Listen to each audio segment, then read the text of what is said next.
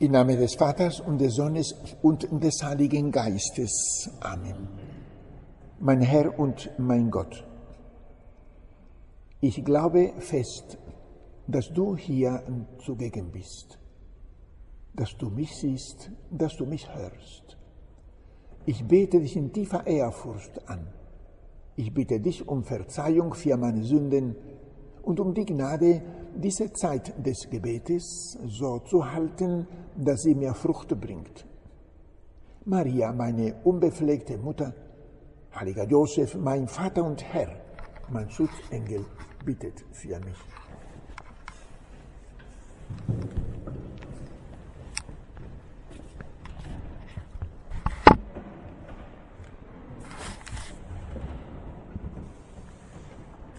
Nein, ich glaube kein Wort daran. Ihr sagt, Jesus sei auferstanden und sei euch erschienen. Ich nehme es euch aber nicht ab. Ich müsste ihn berühren, um daran zu glauben. Ich bin ja kein leichtgläubiger Mensch. So sprach Thomas zu den anderen Jüngern, als, diese ihm sagten, Jesus sei ihnen erschienen, er lebe also. Nein, ich glaube nicht daran.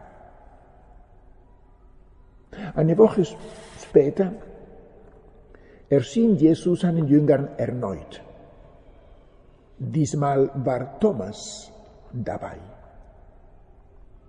Der ging auf Thomas zu und sagte zu ihm, berühre mich doch. Hier sind meine Hände. Hier ist meine Seite. Du wolltest doch die Male der Nägel an meinen Händen sehen. Tu das und sei nicht ungläubig, sondern gläubig. Thomas berührte Jesus und wurde auf der Stelle gläubig. Er fiel auf die Knie und sagte, mein Herr und mein Gott.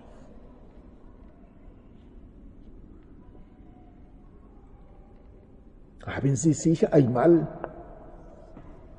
Gedanken darüber gemacht, wie diese Begegnung des Herrn mit Thomas vor sich ging? War Jesus etwa erbost, dass Thomas nicht geglaubt hat? War er vielleicht verärgert? Nein, bestimmt nicht. Ich stelle mir Jesus, wie er auf Thomas lächelnd zugeht, vor und ihn voller Liebe anschaut. Ich stelle mir Jesus lächelnd vor, denn Jesus war ein froher Mensch und er liebte die Menschen und er begegnete ihnen so, dass sie merken konnten, dass sie von ihm geliebt wurden. Jesus will Thomas nicht mit Schuld beladen, weil er nicht geglaubt hat. Er will ihn heilen, und zwar von innen her. Er will Thomas von der Schuld voll befreien, damit er eben frei werde. Das ist ähm, viel, viel mehr als nur ihm die, Schulden nicht, abzu, nicht anzurechnen. An dieser Begegnung mit Thomas erkennen wir, wie Gott mit den Sünden der Menschen umgeht, mit deinen Sünden und mit meinen Sünden auch. Im Buch des Propheten Ezechiel heißt es über diesen Sachverhalt, ich will nicht den Tod des Sünders, sondern dass er lebt. Das gibt äh, wieder was Gott fühlt, wenn wir sündigen. Jesus will Thomas nicht mit Schuld beladen, er will ihn befreien. Gott ist barmherzig. Er hat Gedanken des Friedens und er hat Freude am Heilen.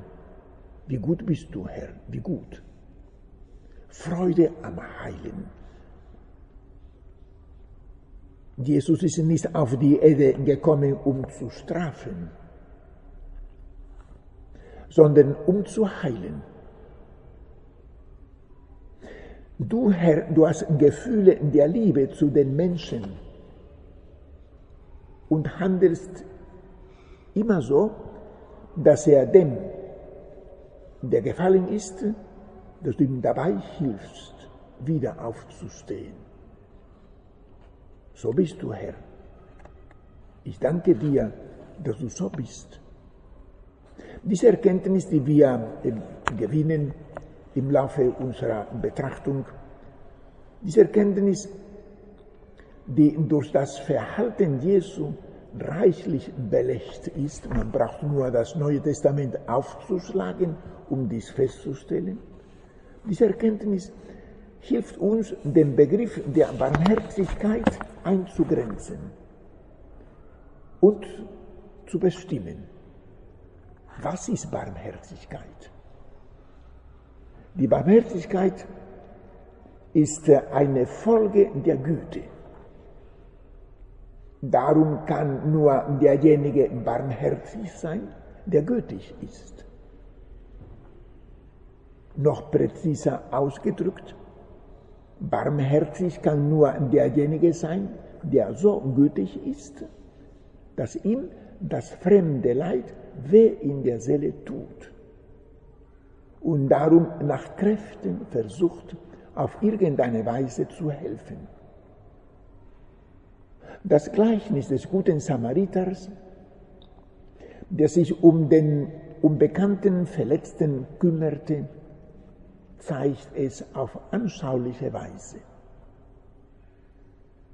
Der gute Samariter schaffte es nicht, an einem Menschen vorbeizugehen, der blutig auf dem Boden lag, ohne etwas zu unternehmen.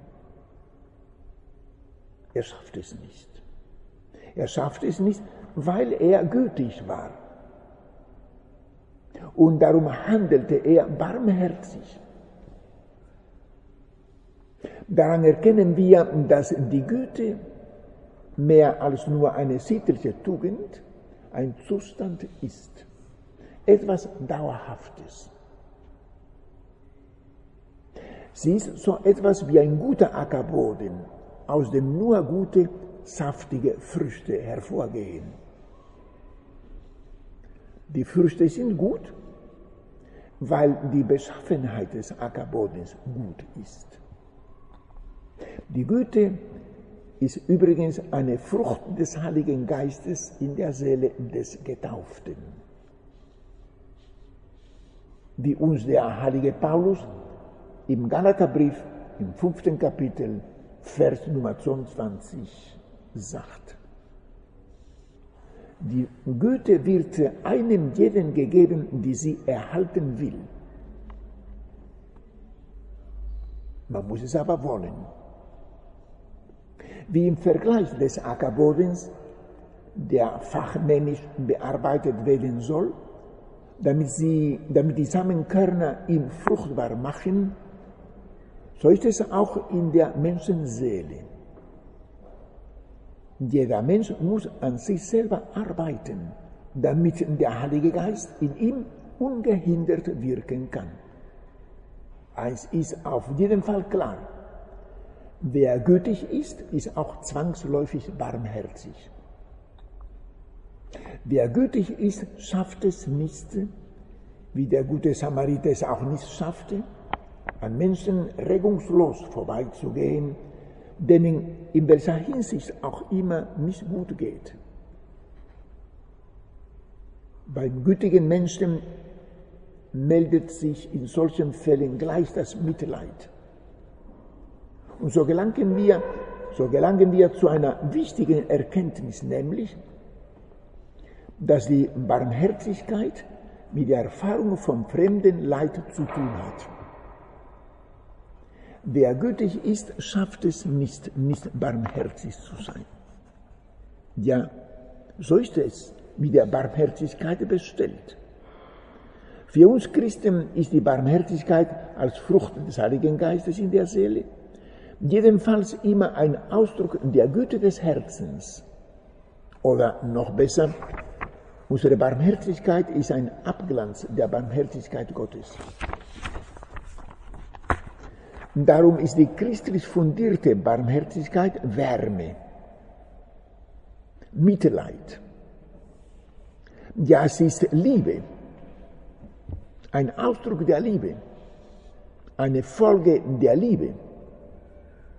Die Güte, aus der die Barmherzigkeit hervorgeht, ist eine dem Getauften vom Heiligen Geist geschenkte Grundbeschaffenheit, die dem Empfänger es leicht macht, jeden ins Herz zu schließen, der aus welchen Gründen auch immer unter irgendetwas leidet, beziehungsweise in eine missliche Situation geraten ist.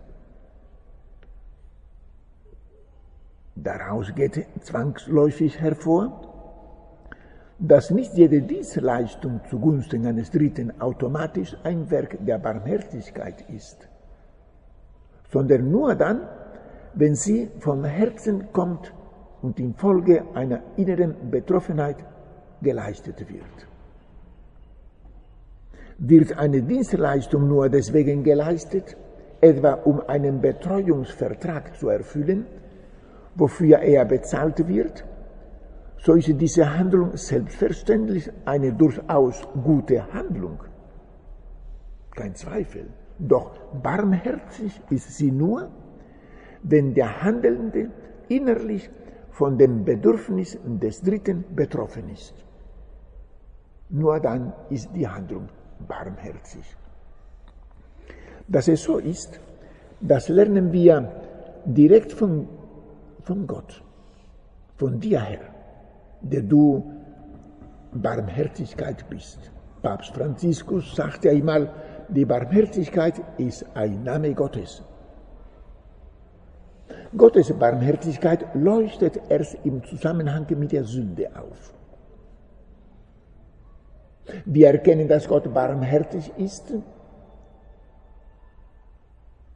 weil er mit den Sündern so handelt, so umgeht, dass seine Liebe zum Vorschein kommt. Die Sünde der Menschen, deine Sünden, meine Sünden, die Sünden der Menschen betrüben Gott sehr. Nicht, weil wir ihm dadurch etwas wegnehmen würden, sondern weil die Sünde uns nichts bekommt. Deswegen leidet Gott unter der Sünde der Menschen. Gott wird durch unsere Sünden nicht böse. Er fühlt sich auch nicht, ich sage das mit Anführungszeichen, beleidigt. Er ärgert sich nicht, weil wir sündigen. Er leidet aber ungeheuerlich. Und ich frage dich, Herr, warum leidest du so ungeheuerlich? Weil die Sünde uns eben Mist bekommt.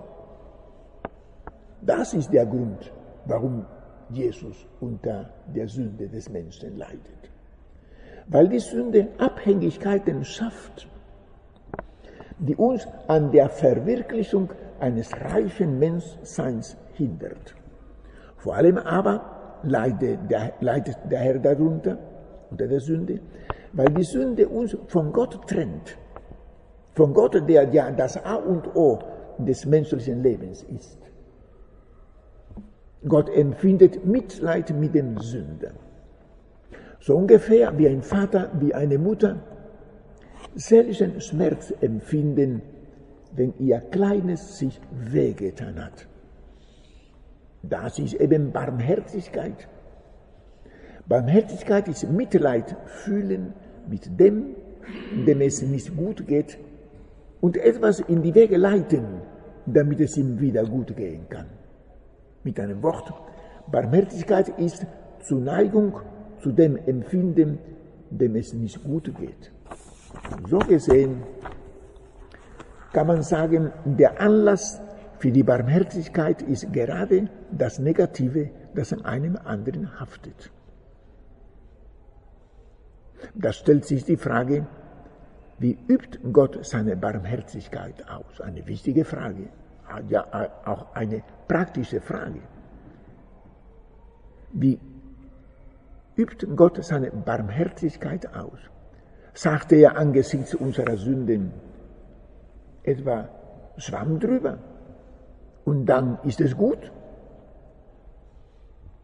Wird der Dreck, den unsere Sünden verursachen, unter den Teppich gekehrt? Oh nein, so ist es nicht. So ist es nicht. Denn wäre das so, dann würde der Dreck bleiben. Und wir hätten den Dreck noch am Stecken. Wir werden nicht befreit. Wir wären dann weiterhin im Grunde eben nicht frei. Der Dreck läge weiterhin unter dem Teppich. Das wäre lediglich eine reine optische Heilung. Denn die Verfehlung würde nur kaschiert, mehr nicht.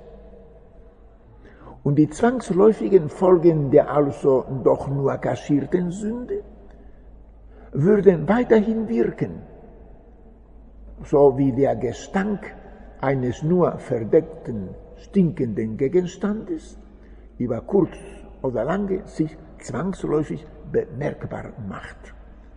Der Mensch wäre unverändert geblieben. Nein, so ist es nicht, Herr, und ich danke dir, dass es nicht so ist. Die Barmherzigkeit Gottes reicht viel tiefer. Sie nimmt den Dreck tatsächlich weg. Absolut. Gott nimmt dem Sünder die Schuld weg. Ja, die Schuld ist weg. Total weg.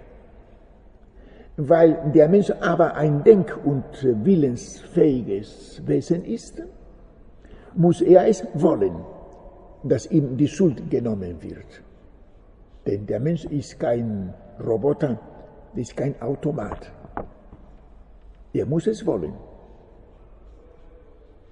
Das kann er aber nur dann tun, wenn er einsieht, dass er durch die Sünde Schuld auf sich geladen hat. Und das wird er nur dann einsehen, wenn er den von ihm begangenen Tatbestand als schlecht, ja als Sünde erkennt. Wer etwas nicht als Sünde erkennt, will auch nicht davon Abstand nehmen. Und er wird ebenso wenig Reue darüber empfinden. Das geht ja nicht. In einem solchen Fall kann die Barmherzigkeit Gottes nicht gegen den Willen des Menschen handeln und so tun, als wäre keine Sünde begangen. Ist Gott dann nicht barmherzig in einem solchen Fall? Doch, nur anders. Die Barmherzigkeit Gottes in solchen Fällen läuft auf einer anderen Schiene, auf der Schiene nämlich der, Gewissens, der Gewissensbildung des Betroffenen, bis dieser einmal erkennt, was gut und was schlecht ist. Das kann lange Zeit dauern. Aber irgendwann kommt diese Stunde. Der Mensch ist reif, der erkennt seine Sünde, er sieht das ein, er bereut es, dann erfährt er die Barmherzigkeit Gottes in der Form der Vergebung der Sünde und der Wegnahme der Schuld. Würde Gottes Barmherzigkeit nach der Methode des Schwamm drüber handeln? Dann würden die Sünden der Menschen nicht verschwunden sein.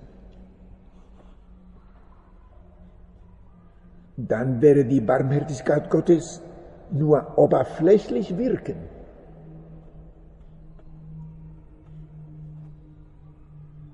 Das ist nicht die Gottesmethode. Die Barmherzigkeit Gottes, das haben wir gesagt, reicht viel tiefer.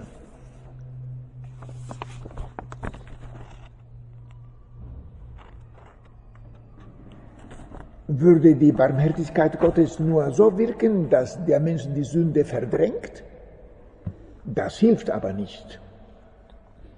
Denn so etwas heilt das Innere des Sünders nicht. Und du, Herr, du willst uns nicht nur äußerlich helfen, sondern auch innerlich. Es geht dich um das Innere des Menschen. Da willst du wirken. Gottes Barmherzigkeit läuft also anders. Es läuft genau in der Form, wie Thomas, der ungläubige Thomas, sie, die Barmherzigkeit Gottes, erfahren durfte. Thomas erkannte seine Sünde. Das war nicht gut, was er getan hat. Es war nicht gut, dass er den Jüngern sagte, ich glaube gar nicht. Er bereute die Sünde zutiefst. Und er wurde dadurch von der Schuld befreit. Und er war dann vom, vom Grund auf geheilt. Die Schuld war weg, die Sünde war vergeben. Er war frei. Und er lebte auf. Erst dann lebte er wirklich auf. Der war glücklich. Der fing vom Neuen an. Er bekam Lebenslust. Hätte Jesus alles einfach so laufen lassen? Hätte er dem Thomas nur seine Sünden nicht angerechnet? Hätte Gott die Sünde des Thomas nur so unter den Teppich gekehrt? Wäre Thomas weiterhin von der Sünde belastet?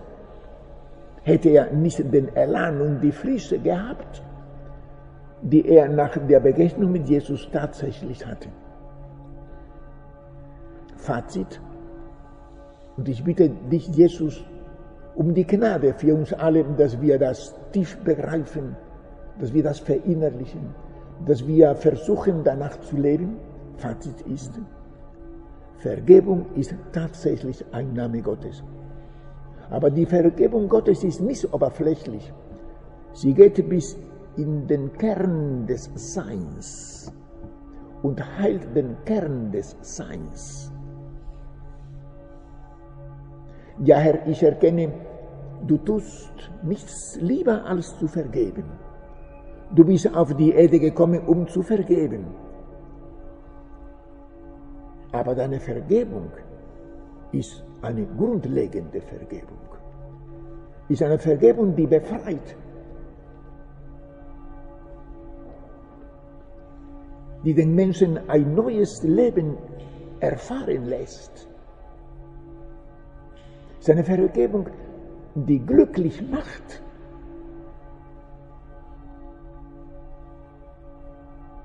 So ist die Vergebung Gottes. Von, von der Seite des Menschen her aber setzt diese Vergebung Gottes, diese großherzige Vergebung Gottes allerdings, die Einsicht in die Sünde und die Reue die Sünde begangen zu haben. Beten wir zu Gott, der reich am Erbarmen ist, dass wir durch Einsicht und Reue die Barmherzigkeit Gottes aktivieren. Denn nichts tut Gott lieber, als zu vergeben, haben wir bereits gesagt und ich wiederhole es gerne dann sind wir echt frei. Aber auch erst dann sind wir echt frei, wenn wir die Sünde erkannt und bereut haben. Erst dann atmen wir die frische Luft, die frische Luft des Geistes. Erst dann haben wir kein schlechtes Gewissen mehr über die in der Vergangenheit begangenen Sünden so groß die auch nur gewesen sein mögen, denn diese Sünden sind ja in der Beichte begraben worden. Sie existieren nicht mehr, sie existieren nicht mehr. Gott hat sie nicht nur vergessen, sondern sie sind gelöscht, endgültig gelöscht. Die gibt es nicht mehr, sind weg. Wir brauchen uns dann, wie schön ist es, wie schön ist es, das ist eine echte Auferstehung. Wir brauchen dann uns nicht mehr um die Vergangenheit zu kümmern. So, so schlecht unsere Vergangenheit auch gewesen sein mag, wir sind frei. So weit, so tief, so umfangreich wirkt die Barmherzigkeit unseres Gottes. Wie befreiend ist unser Glaube, nicht wahr? Wie befreiend. Wir wollen Gott danken, dass er barmherzig ist. Und wir wollen diese Erkenntnis, die wir heute gewinnen, beziehungsweise woran wir erinnert worden, weitergeben, damit die Menschen auch die Freude der Befreiung erfahren.